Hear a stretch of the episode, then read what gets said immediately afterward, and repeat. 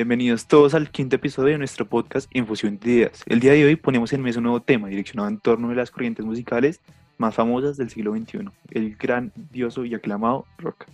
El día de hoy, yo, Tomás Jara, tengo el honor de presentar el programa conjunto a nuestros invitados, Tomás Caliano y Nicolás Cortés, para dialogar sobre la historia, el género como tal y el impacto, ya sea social o cultural, que ha logrado generar este maravilloso género. Entonces, bienvenidos. Bueno, antes que todo, muchas gracias eh, por este espacio. Creo que es algo bastante, bastante divertido y ojalá se pueda pues, conocer más un poquito de la historia del rock.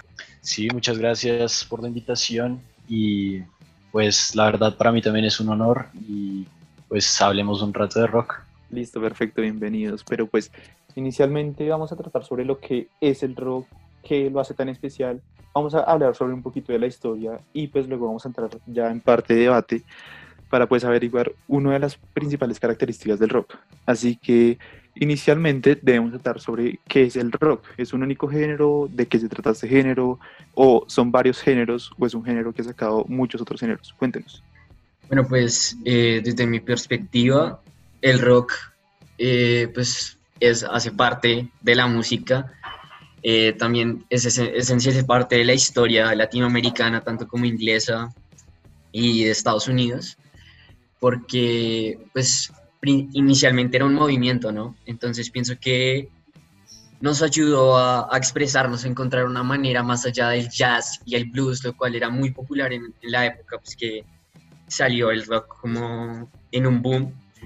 Eh, me parece que nos da otra alternativa, es una música más joven, una, la cual rescata toda la tristeza del blues y el jazz y la transforma en alegría, una música para adolescentes tocada para adolescentes, lo cual me parece que es, una, es un género bastante grande, pues como respondiendo a tu pregunta, del cual derivan varios, como el grunge, el metal y bueno, demás variantes. El ska también está. Em, por lo cual pienso que es, es, una manera de expresarse, es, es, es arte. Muchas gracias. Barry, ¿qué nos dice al respecto? ¿Qué opina? Eh, pues para mí el, rock eh, son muchas cosas. Eh, hay muchas ideas eh, con respecto al rock. si uno le pregunta a muchas personas para ellos qué es el rock, probablemente todos o pues la mayoría digan respuestas totalmente opuestas o diferentes. algunos se pueden ir más por el rock and roll, otros, no sé, por el punk, por el hard rock, por el metal, metal, eh, por el pop rock. Y sí, muchos, muchos tipos de respuesta que eh, para mí eh, todos están, son aceptados porque el rock los encierra a todos estos a más y, y todos tienen en común que todos buscaban dar un mensaje y y darlo de una manera diferente a como se llevaba haciendo antes con géneros anteriores que buscaban como cambiar el orden de las cosas y cambiar el panorama eh, musical de, de, ese tiempo. Entonces sí, el rock son eh, muchas ideas eh, condensadas en un solo género musical. Listo, pues con base a estas dos interpretaciones que tenemos de ambos, me atrevería a preguntarles qué es lo que hace tan especial el rock. O sea, si bien es un género más, pero ¿Qué lo hace tan único? ¿Qué lo hace especial? ¿Qué lo hace diferente al, a su padre, el jazz, a su padre, el blues? ¿Qué lo hace tan único y qué, cuál fue la causa de que esto sea tan popular? Porque pues hemos visto que esto es uno de los géneros que más ha existido, pues sobre todo en la actualidad, que lleva aproximadamente unos 70 años en camino y a día de hoy pues se sigue trabajando mucho todo eso y no solo eh, convirtiéndolo en nuevos géneros, sino también retratando la, pues, la originalidad de este género en sus principios. Entonces, pues me gustaría preguntarles por qué creen que es tan especial el blues y por qué es que la gente lo escucha tanto o por qué lo deberían escuchar. Bueno, yo, yo principalmente creo que el rock es, es muy esencial y muy importante porque a diferencia de otras músicas, el rock se toma el tiempo y su esencia está, está en, lo, en lo que transmite, a diferencia de, bueno, de, de géneros como, como el reggaetón o, bueno, digamos la salsa, que son géneros más bailables a día de hoy, que pues eso no les quita, no les quita nada ni que sean menos que el rock o más. Sin embargo, yo creo que la ola masiva del rock se da ya que le da una alternativa diferente a la gente de qué escuchar. Porque lo que tú dices, antes del rock estaba el jazz y el blues en su máxima expresión, ¿sabes? Y debido a que, digamos, yo creo que eso le da a la gente algo, algo más, porque eh, debido a que solo estaban, bueno, esos dos géneros pegando fuerte en ese momento, mm, se volvía un poco monótono, ¿no? Pienso yo. Y el rock and roll lo que les da es algo más, más simple, porque toma una estructura del jazz, sí es cierto, pero es, lo transforma en algo más, más sencillo, más simple y más bailable en ese entonces, lo cual pues se ha transformado, claro, pero digamos, creo que el rock no puede recaer en la monotonía como se puede, pues, perdónenme los amantes del jazz y el blues, que se puede caer en esos dos géneros porque el rock tiene muchas variantes, como, como ya lo ha dicho Tomás, eh, el metal, el hard rock, eh, el grunge, el ska, lo que te digo, todos son géneros, todos son un subgénero pues, del rock que dan al oyente mucho, mucho que escuchar, mucha variedad, pienso yo. Y eso, es lo que se debe, digamos, el amor tan grande que hay en el mundo por el rock. Eh, bueno, pues es cierto lo que acaba de mencionar Cortés, eh, estoy de acuerdo con eso. Y yo creo que pues, se podría adicionar que también la cultura que lleva detrás todo este género del rock eh, puede ser algo que influyó mucho a, a que las personas lo, pues lo conocieran y decidieran descubrirlo más. Eh, todas esas ideas de rebeldía, de desorden, de eh, toda la euforia, la alegría que causaba escuchar a todas estas melodías, em, hacía sobre todo a la población joven de, esos, de ese entonces, em, los atraía hacia este género. Y mm, como que sí, em, era una nueva alternativa totalmente diferente que sí, básicamente rompía esquemas em, que ya habían sido antes establecidos con otros géneros musicales y era una nueva, em, una nueva propuesta que pues era interesante eh, para los oyentes. Y además em, la música en sí y todas las ideas que eh, esos grandes músicos implantaron en, en, todas sus canciones es algo que era muy eh, atrayente para, para la audiencia de ese entonces y todas, em, pues sí, esas melodías que crearon en ese entonces eh, fueron tan buenas, tan bien construidas, con tanta creatividad, eh, que la audiencia fue impactada, tanto que hasta el día de hoy se siguen escuchando las mismas melodías construidas hace 30, 40 años. Muchas gracias. Bueno, bueno, si bien eh, yo les quisiera brindar mi opinión frente al respecto, yo creo que más bien el rock es como una evolución de la música, no tanto como si el jazz hubiese quedado en su, y el blues hubiesen quedado en su monotomía, porque hasta mismo el jazz y el blues tuvieron muchas variantes, como lo fue el gospel, que también es muy bailable y pues fue como una de las principales bases de lo que es el rock and roll, que fue el, el origen como tal. Eh, por otra parte, yo también creo que es más o sea, creo personalmente, dentro de mi opinión, cabe recalcar que lo digo en medio de mi ignorancia porque pues, no conozco mucho frente al tema, yo creo que lo importante es la capacidad de crear una cultura en torno a lo que es el rock, porque el rock es lo que decía Galeano, que crea una nueva propuesta frente a lo que es la música, porque indica cómo se debe hacer, cómo, o sea, cómo se debe guiar la música y del mismo modo luego va pues teniendo su impacto social y impacto cultural, que pues va a ser explicado y pues que se vuelve mucho más notorio pues en la edad de la contracultura, en la época de la contracultura, que eso pues viene más bien más adelante con el rock alternativo. Y del mismo modo como el jazz evolucionó y el blues llegaron a evolucionar hacia el rock, el rock también ha evolucionado en sí mismo, como lo fue con los diferentes ramas que ha tenido, como los del punk, como los del heavy metal y muchos otros subgéneros que pues luego vamos a ver. Pero pues ya entrando en el tema, quisiera que nos contaran a nosotros y a todos los oyentes qué es, eh, cuál es la historia del rock, perdón. ¿Qué nos cuenta el rock?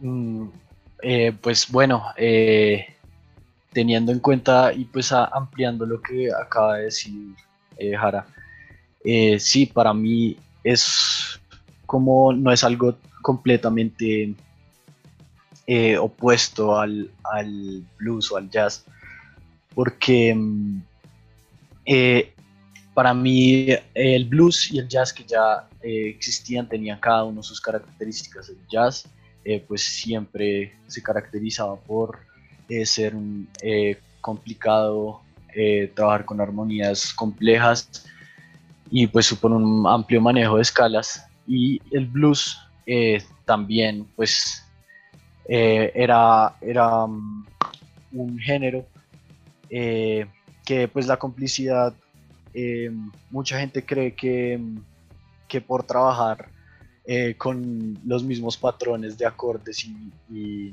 eso, a veces lo llama simple, pero el blues también en su evolución también comenzaba a jugar con la cantidad de instrumentos que se usaba, y bueno, también con las armonías de las canciones. Eh, y comenzaba como tampoco a quedarse en lo mismo.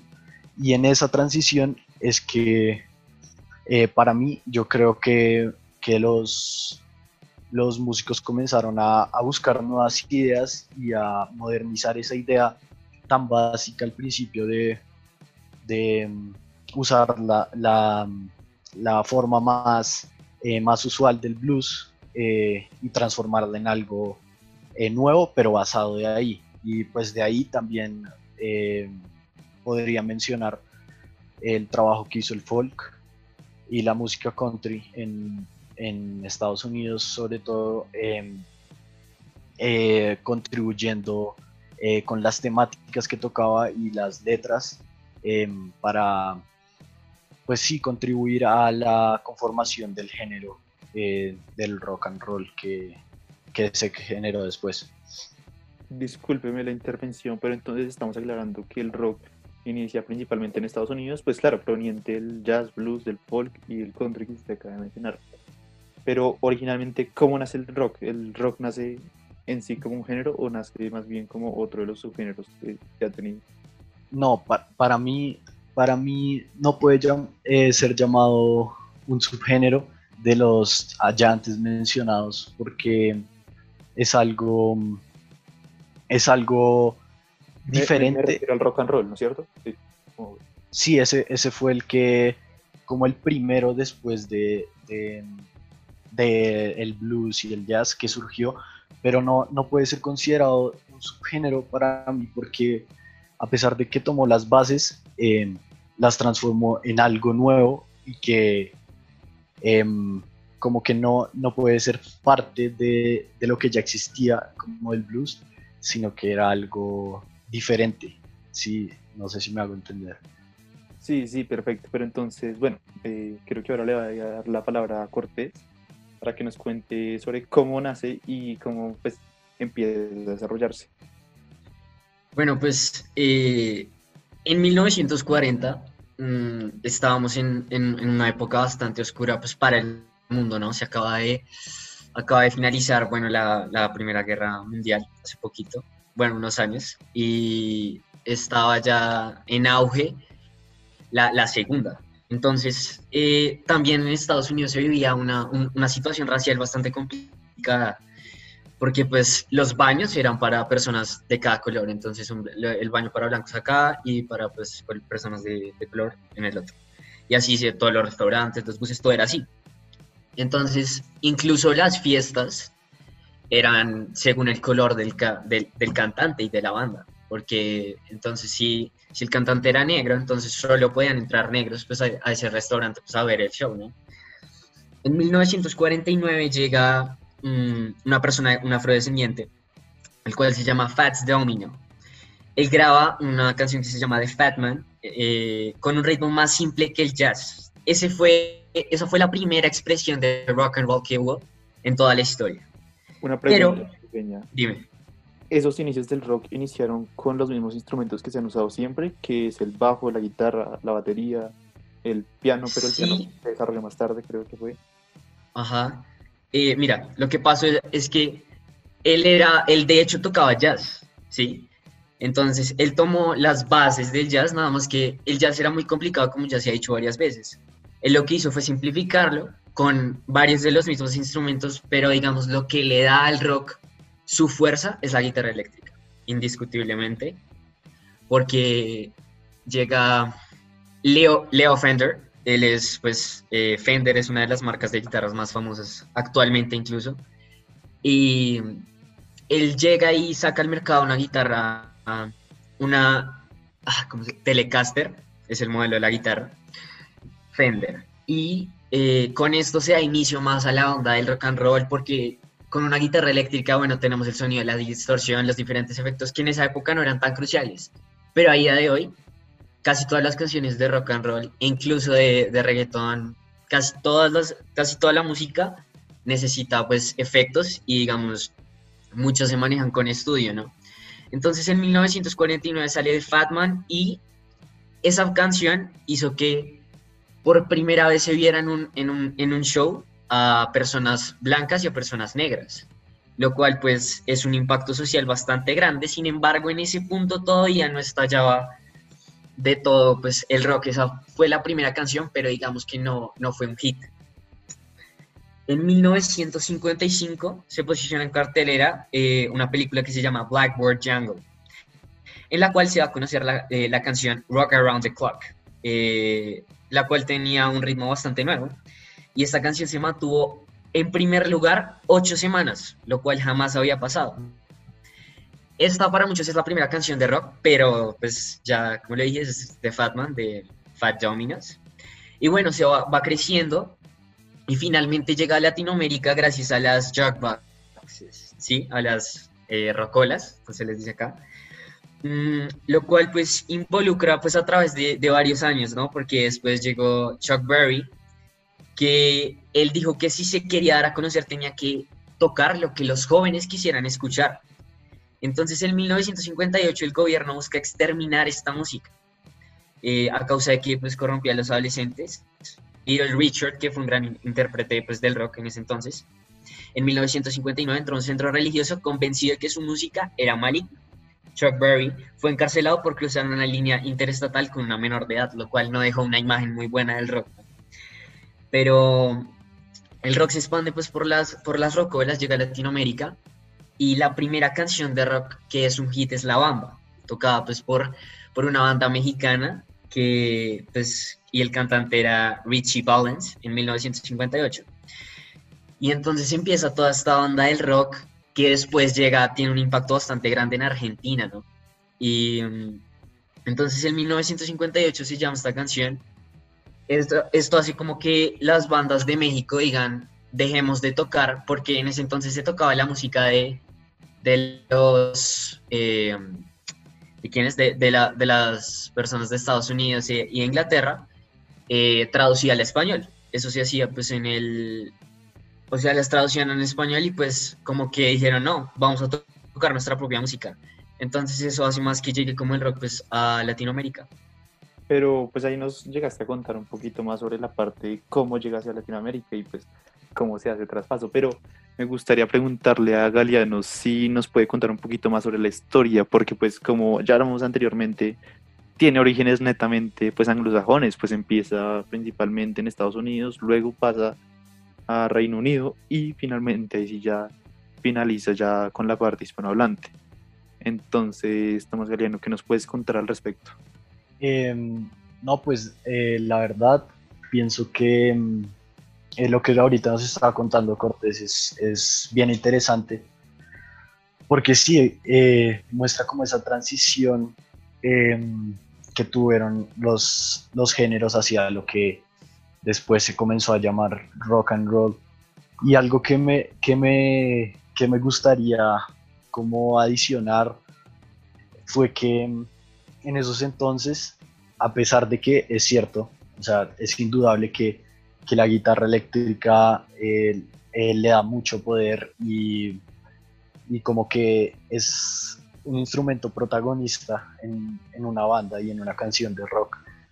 En, en esos entonces, em, primero se comenzó a utilizar, pero la guitarra, la, guitarra eléctrica no era, no era un elemento principal o sea, pensaban que la batería, eh, el bajo el, eh, o el contrabajo eh, que usaban más en ese entonces. eran instrumentos que pues imponían más el ritmo y que hacían a la gente bailar, entonces la guitarra no, no tenía tanto protagonismo. Y, y no fue sino hasta después de, de, eso que pues comenzaron a, a eh, inventar eh, diferentes pedales o diferentes recursos que podían usar para darle nuevos sonidos a la guitarra y, pues ahí fue como cuando eh, subió a ser de los instrumentos principales del rock y, pues sí, a tener toda, a darle ese poder al, al rock, como ya lo había mencionado Cortés. Listo, perfecto. Pues ahora ya entendemos más que todo es la relación que tenemos con, pues, entre el rock y lo que es como esa imagen que se tiene sobre la guitarra. Pero bueno, yo sí quisiera intervenir porque yo hice una pequeña investigación antes y pues creo que no he mencionado a uno de los como más conocidos y probablemente uno de los más importantes en el origen del rock, que es Elvis Presley. Y pues eso fue lo que ya le pues causó la mayor actividad comercial que se tiene porque pues se volvió muy popular las canciones de este autor por su pues por sobre todo su melodía que era un poco frenética y movida lo que como ya mencionaron anteriormente era el tema de que la gente también quería bailar un poquito más sueltos y no tan tradicional como lo es como en el jazz y en el blues eh, quisiera pasar en, en 1960 y si tienen alguna pregunta por favor me eh, pues me interviene. Eh, Galeano, cuente. Eh, no, pues curioso, curioso que mencionas a Elvis porque em, tenía planeado mencionarlo después porque sí, sin duda es un es un ícono y es de los las exponentes más importantes que tuvo ese crecimiento del rock and roll. pues no sé si, si Cortés quería mencionarnos algo de Elvis. Cortés, cuéntanos sobre eh, Sí, sí, sí, sí. Em, pues mira, de, Elvis, de Elvis, el man, pues es evidente y bastante conocido que, él fue absurdamente como absorbido por esto del rock, lo cual pues lo llevó aquí fuera bastante pues conocido, ¿no? Y lo que llevó también pues al rock em, de la mano pues a, a Inglaterra, Latinoamérica, etcétera. Pero digamos la historia de él es muy, es muy interesante porque Mientras que esto pasó en 1955 con la película que les conté. En Memphis, Sam Phillips abrió un estudio de grabación fascinado con este, con este ritmo, ¿no? Dispuesto a grabar gratis a cualquier banda que presentara un sonido algo rock and rollero.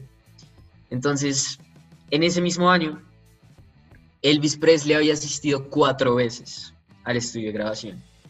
Ninguna le gustó, ninguna la, terminaron de grabar. Pero ese año, la, cuarta vez, eh, salió una canción pues, bastante famosa que se llama That's Alright Mama, eh, que fue grabada en el estudio de San Phillips, nada más y nada menos, pues para lanzar a, Elvis Presley a, la fama que, pues, que lo caracteriza, ¿no? Y, ya creo que esto era lo, que quería sumar, que me parece un dato interesante. Eh, bueno, perfecto. Sí, de hecho, sí, es que es imposible no pasar por el pues, para explicar los inicios del rock. Pero bueno, como ya también mencionó eh, Cortés anteriormente, estaba, ah, estaba Chuck Berry, que también era la parte del rock negro, pero se me hace un poquito raro eh, esa diferenciación entre Elvis Presley y Chuck Berry, que más o menos entre la misma época, porque no se conoce tanto a Chuck Berry. Eh, bueno, digamos que pues evidentemente lo que tú dices, que él era, eh, en, esa, en ese tiempo se le llamaba música negra, música de negro, como algo desprestigioso, ¿sabes? Y, y a Elvis es curioso que nadie lo, no, no, lo veía, ¿no? Porque era muy, era muy difícil, pues, que como que a alguien lo, lo conociera en ese entonces, pues, por la falta de tecnología, etcétera. Pero a él en una entrevista de radio le preguntan que que sí estudió. Entonces, con la respuesta que él da, se sabía si era negro o blanco. Entonces él dice, sí, sí estudié, ¿en dónde? Dice XY escuela. Y pues él, digamos, él dice como, él da el mensaje de que, pues sí, soy blanco y tales, eso lo lleva mucho más a la fama que Chuck Berry, precisamente porque él era negro, él no, tenía, él no contaba en ese momento, digamos, con los recursos necesarios que probablemente, no sé, digo vagamente, él visitó por, por el hecho de ser blanco en ese entonces, por la situación racial que se vivía. esto, eso es, es importante y sí, me parece que sí es cierto. Y yo creo que eh, Elvis o sea, el, rock and roll se conocía como una, música, eh, eso, negra, y Elvis lo que hizo fue decir, soy blanco y yo también eh, toco e, ese tipo de música. Entonces, eh, lo que hizo él fue que llegara a, mucha más gente y a que, el, rock and roll fuera, no fuera como el blues que fuera una música de negros exclusivamente, sino que eh, más parte de la población eh, eh, ahí de, pues, en este caso de Estados Unidos, conociera esa música y así se, se popularizara y pues sí, que se diera más ese movimiento de expansión del, rock. Hablando sobre el movimiento de expansión, pues quiero ver que esto luego en los 60 aproximadamente llega, empieza a llegar a Reino Unido pero podemos observar, pues si se llega a escuchar la música de esa época, de los 50 y de los 60, que hay un ligero cambio, sobre todo en las, de, en las canciones de Elvis Presley, que son como frenéticas y concentradas más que todo como lo es en el amor, a las que pues se van desarrollando en Reino Unido, que pues como las conocemos y de hecho sí, se escuchan mucho hoy en día, que explican como la dimensión social y cultural de esa época en términos de que hay una rebelión juvenil y por eso es que nacen bandas como los Beatles o los Rolling Stones. Así que cuéntenme cuál, qué, qué, es lo que causa tal divergencia. Pues yo creo que, que, lo que causa tal diferencia pues es que uno, los Beatles eran súper jóvenes, marica. O sea, cuando, cuando ellos empezaron, ellos eran, parce, eran, tenían como nuestra edad un poquito más. Entonces yo pienso que eso favoreció a que ellos dijeran como, eh, bueno, nosotros tenemos que hacer música, música juvenil, ¿sabes? Porque eso es lo que va a impactar pues, a nuestra generación y asimismo salen los Rolling Stones, lo que lleva a la invasión pues, de, la invasión que se conoce como invasión de Inglaterra, pues como a todo, toda Europa, también pues Estados Unidos y toda América Latina a causa de los Beatles y los Rolling Stones. Eh, listo, muchas gracias. Bueno, y pues continuando con un poquito de la historia, vemos cómo a través de los años, pues en los mismos 60 también se va dividiendo en Estados Unidos y en, en, todo el mundo como diferentes bandas, como lo es el Pink Floyd, como lo es, por ejemplo, el autor, el guitarrista Jimi Hendrix, que pues da cuenta de cómo se va empezando a dividir este género entre rock alternativo con Pink Floyd y un rock experimental con Jimi Hendrix. Que nos podrían contar al respecto. Eh, pues eh, para mí que sí, exacto, en esa época comienzan como a surgir las distintas corrientes y pues me parece que es algo como de experimentación, o sea, eh, bandas como, como mencionó de, Pink Floyd, como que ellos decían, no, queremos cambiar esta idea, buscar algo, eh, no sé, que no fuera tan explosivo, tan bailable, y mm, jugar con los sonidos, producir, sí, sonidos nuevos, y otras cosas. Y, Hendrix iba por otro lado, em, también experimentando con los sonidos, pero dándole más protagonismo a, la guitarra eléctrica que lo caracterizaba. Y pues sí, era como em, buscar nuevas, em, como ampliar esas raíces que, que, estaba formando el rock and roll entre en, en otras en otros subgéneros más. ¿sí? Y como a ver qué, que, funcionaba, que, que, se popularizaba y así, pero pues para mí que es cuestión como que de, de la ideología de cada banda y de lo que querían crear, si, Listo, perfecto, muchas gracias. Eh, Cortés, ¿nos quiere contar algo al respecto? Eh, ¿Qué, pero me repites la pregunta? No, pues que viendo todo el avance que íbamos teniendo, empezamos a ver ya en los 60 que es que el rock se empieza a dividir en varios subgéneros, como lo es el rock alternativo con Pink Floyd ah. y Jimi Hendrix con el rock experimental. Entonces, cuéntenos esto, cómo se empieza a ver pues desde la perspectiva del rock, que se empieza a dividir. Pero es que yo creo que, digamos, estas variantes sean a causa, y creo que es una influencia muy grande de la política que se estaba viviendo pues en ese momento, ¿no? Porque estábamos viviendo, pues acaba de pasar una guerra eh, mundial, Alemania estaba recuperándose, estaba bastante débil, se crean las Naciones Unidas, eso, son muchas cosas que pasaron como al mismo tiempo, ¿no? Eh, um, se estaba, digamos, en ese momento ya estaba la lucha de la mujer también, entonces creo que es un, un periodo bastante post-conflicto en el que se dan muchas cosas, como, el, como la libertad coge mucha fuerza, ¿no? Entonces creo que muchos de estos cantantes lo que buscan es plasmar eso en su, en su música, lo que no podían hacer, digamos, en el rock and roll, porque el rock and roll era algo muy bailable, sí, y bastante, bastante clásico.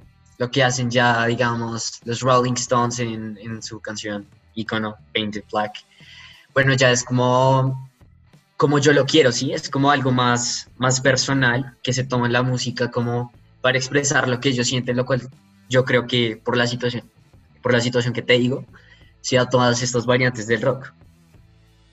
Y hasta aquí tenemos la primera parte de este gran episodio sobre el rock y su historia.